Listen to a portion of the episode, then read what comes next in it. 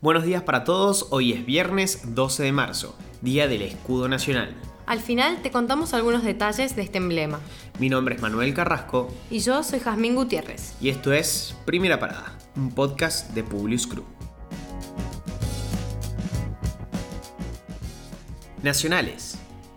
Unión del Liberalismo, referentes de diferentes partidos políticos, fijaron las bases para una nueva coalición electoral que busca levantar la bandera del federalismo republicano y salir de este círculo vicioso bipartidista que conduce a una y otra vez al fracaso. En principio estaría conformado por Spert, Rosales, Milei, Republicanos Unidos, el Partido Autonomista y el Partido Demócrata, entre otros. Esperan que se puedan presentar candidatos en todos los distritos y posicionarse como una sólida tercera fuerza. El Senado de la Nación aprobó la designación de Roberto Boico, abogado de la vicepresidenta Cristina Kirchner, como juez de la Cámara Federal de Comodoro Pi, el tribunal por el que pasan las causas de corrupción contra funcionarios públicos y empresarios. Con el apoyo de los senadores del Frente de Todos y el rechazo de la oposición, Boico recibió 60 votos a favor. Si bien en febrero la inflación tuvo un crecimiento menor, del 3,6%, para llegar a cumplir la meta del 29% pautada por el gobierno en el presupuesto 2021, el índice de precios al consumidor debería ubicarse en torno al 1,8% en los 10 meses restantes. La mayor suba del mes se dio en restaurantes y hoteles debido a cuestiones estacionales y actividades de recreación y turismo habilitadas nuevamente. Le siguen el transporte por aumento en combustibles y subas en adquisición de vehículos, equipamiento y mantenimiento del hogar.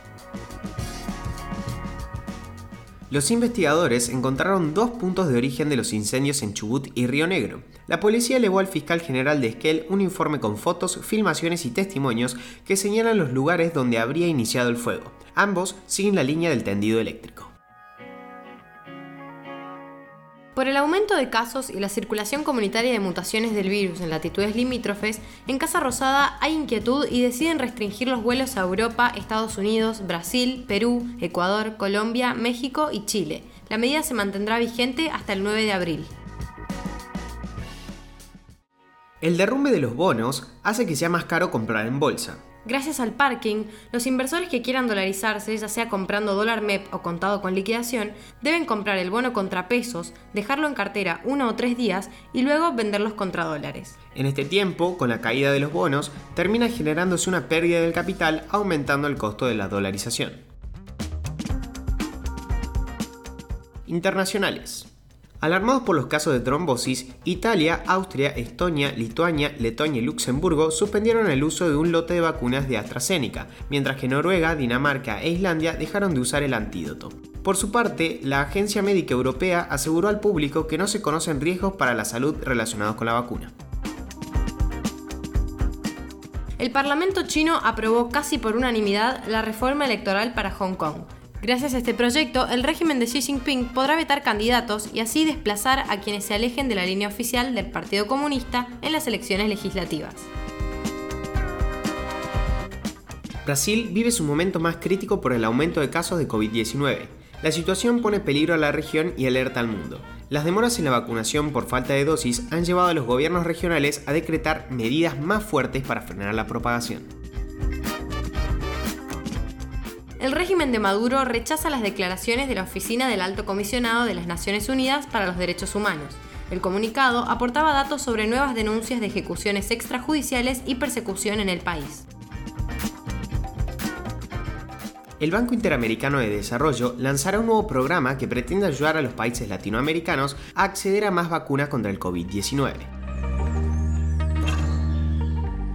El escudo de la República Argentina fue aceptado oficialmente en 1813 en el marco de la Asamblea Constituyente, aunque quizás se empleaba aún antes. Manuel Belgrano lo usó como símbolo central al frente de las tropas emancipadoras. El escudo fue adoptado por pueblos y gobiernos como símbolo de la nacionalidad argentina. Los emblemas que lo componen representan en conjunto gloria, unión y libertad. La forma oval se divide en dos cuarteles. El superior azul representa la justicia, la verdad, la lealtad y la fraternidad, el inferior blanco, la pureza, la fe, la hidalguía, la integridad, la firmeza y la obediencia.